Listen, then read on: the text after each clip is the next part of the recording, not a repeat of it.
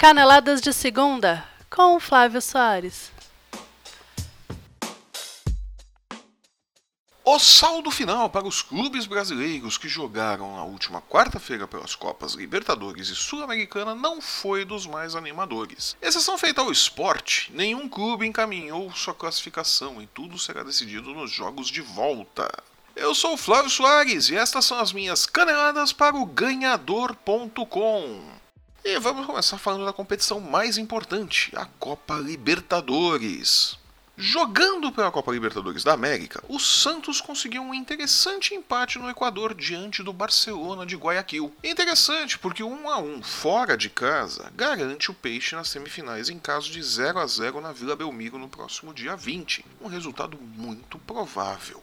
Um novo 1 a 1 leva a vaga para os pênaltis. Um empate em 2 a 2 ou mais classifica o Barcelona e a vitória por qualquer resultado que seja leva o vencedor para as semifinais. E embora tenha saído na frente com um gol de Bruno Henrique no início do segundo tempo e tenha perdido inúmeras oportunidades para matar o jogo, o Santos foi muito pressionado e só não tomou a virada graças à boa e decisiva, mais uma, tá virando regra, né? Atuação do goleiro Vanderlei, que garantiu o bicho da galera e a pequena vantagem no jogo de volta, que pode ser o suficiente para garantir a classificação do Santos na próxima quarta-feira e me fazer vencer o porrado ball contra o Miguel, que apostou no Barcelona de Guayaquil. E o vencedor desse duelo entre Barcelona e Santos vai aguardar o vencedor de Botafogo ou Grêmio, que ontem, quarta-feira, caso você esteja ouvindo esse programa na sexta-feira, por exemplo, empataram em 0 a 0 no Engenhão, em um jogo muito disputado, cheio de reclamações da arbitragem. O venezuelano José Argote conseguiu desagradar os cariocas e os gaúchos na mesma intensidade e com poucas chances de gol. Entendendo que se trata de uma decisão de 180 minutos, Jair Ventura e Renato Gaúcho não quiseram arriscar e, conservadores, contentaram-se com o 0 a 0 e em deixar a decisão para os 90 minutos que acontecerão daqui uma semana na Arena do Grêmio. O Botafogo leva uma pequena vantagem, já que pode se classificar com qualquer empate com gols. Um novo 0 a 0 leva a decisão para os pênaltis e a vitória, por qualquer resultado, é o único placar que interessa ao Grêmio talvez o Grêmio tenha perdido a classificação nesse jogo e não ter tido o apetite para vencer. Mas vamos ver, né? Tudo pode acontecer. E agora vamos falar da Copa Sul-Americana. O Corinthians recebeu o Racing ontem em Itaquera pelo jogo de ida das oitavas de final da Copa Sul-Americana. O líder do Campeonato Brasileiro provavelmente jogou os melhores 45 minutos de sua temporada em 2017, no primeiro tempo desse jogo. Jadson, que lembrou muito o atleta decisivo que ele era antes da sua passagem pelo futebol chinês, é, a comida chinesa acabou com o Jadson, né? Mas vamos lá. Criava opções e ditava o ritmo do meio-campo alvinegro, que ainda contou com a boa atuação de Maicon, autor do gol corintiano, e de Marcial, que não é meio-campista, quer dizer, é meio-campista de origem, mas está ali curtindo um, uma lateral esquerda, né? E mais à vontade no lugar do Guilherme Arana, criou triangulações com Romero e Maicon e ainda deu o passe para o gol corintiano. Só Rodriguinho destoou no meio-campo alvinegro, rendendo muito menos do que vinha rendendo na temporada. Aliás, desde o final do primeiro turno do Brasileirão, o Rodriguinho não joga tudo que pode jogar.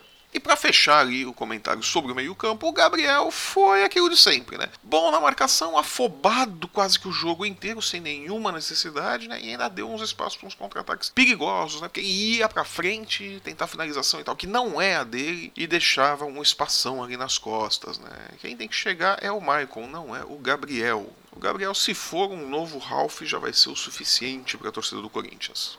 Voltando para o jogo, com o total domínio no primeiro tempo, o Timão perdeu a chance de matar o jogo diante da fraca defesa argentina. E é fraca mesmo. Cada vez que o Corinthians tocava a bola, entrava naquela defesa. É muito ruim. Mas matar o jogo tem sido o problema do Corinthians em toda a temporada. É como bem diz o comentarista Arnaldo Ribeiro da ESPN. O Corinthians vai, fere o adversário, mas não torce a faca, não mata o jogo. De novo não matou. Deixou o Racing vivo para o segundo tempo E depois de abusar do direito de fazer jogadas e passes errados, o Timão finalmente conseguiu tomar o gol de empate. Aê! A galera foi ao delírio em Itaquera. Querendo a vitória de qualquer jeito, o Fábio Carilli olhou para o banco de reservas, viu o que tinha à disposição, chorou sua má sorte e mandou Camacho, Giovanni Augusto e Felipe Bastos pro jogo. E aí vamos falar sério, gente. Quando tua esperança de virar um jogo tá nas costas do Camacho, do Giovanni Augusto e do Felipe Bastos, joga o colete porque não vai dar, nego. Não vai dar. Tá, o Camacho é o menos ruim aí nessa, nessa coisa. Giovanni Augusto, Felipe Bastos, não vai rolar. Para o jogo de volta na próxima quarta-feira, o Corinthians vai precisar de uma vitória simples ou de um empate por dois gols ou mais. Porque o 0 a 0 vai classificar o Racing e um novo 1 a 1 vai levar a decisão para os pênaltis. No outro jogo da noite, a Chapecoense, quem diria? Sob o comando do interino. Será que vão efetivar? Eu acho que vão efetivar. Enfim, o interino Emerson Cris jogou melhor na Arena Condá segurou o poderoso Flamengo de Reinaldo Rueda e só não conseguiu a vantagem para o jogo de volta porque parou na boa atuação do goleiro Diego Alves, que aliás estava devendo boas atuações, né? Foi contratado como grande goleiro, pegador de pênaltis, nossa senhora, mas não vai ter problema no gol do Flamengo e estava devendo. Estava devendo muito. Outro problema para a Chapecoense foi a falta de pontaria do seu ataque, que é uma desgraça mesmo, dá vontade de chorar vendo aquele ataque, né? Chora no nível de olhar para o banco de reservas e ver Camacho, Giovanni Augusto e o Felipe Bastos. Voltando para o jogo, sem criatividade, o Rubro Negro pouco ameaçou. Com isso, um novo 0 a 0 leva a decisão para os pênaltis, enquanto que qualquer empate com gols classifica a equipe catarinense. A vitória simples classifica o vencedor. Claro! E fechando a quarta-feira na Copa Sul-Americana, o esporte do professor Luxemburgo venceu. Depois de seis jogos sem vitória no Campeonato Brasileiro, o esporte mostrou que ainda tem lenha para queimar e aplicou um sonoro 3 a 1 na Ponte Preta, lá na Ilha do Retiro. O resultado alivia um pouco o ambiente nos vestiários do esporte, que vinha muito pesado nas últimas semanas, e dá ao Leão o direito de até poder perder por 1 a 0 na próxima quarta-feira, dia 20 no jogo de volta no Moisés Lucarelli em Campinas. A Ponte Preta não resta outra opção que não seja vencer por 2 a 0 ou por dois gols de diferença caso o esporte marque. Se devolver os 3 a 1 da ida, a Macaca leva o jogo para os pênaltis. Não vai ser fácil para o time campineiro, mas também não é impossível. O esporte que não se empolgue muito porque não está classificado ainda. Bem encaminhado, mas não está classificado. E o Fluminense e a LDU fecham a participação dos clubes brasileiros na Sul-Americana hoje, a partir das 7h15 da noite, no Maracanã. Os resultados dos brasileiros na Copa Libertadores nesta quarta-feira foram: Barcelona de Guayaquil 1, Santos 1, Botafogo 0, Grêmio 0. Pela Copa Sul-Americana, o Corinthians não saiu do 1 a 1 com o Racing. A Chapecoense ficou no 0 a 0 com o Flamengo e o Sport ganhou por 3 a 1 da Ponte Preta. Eu fico por aqui.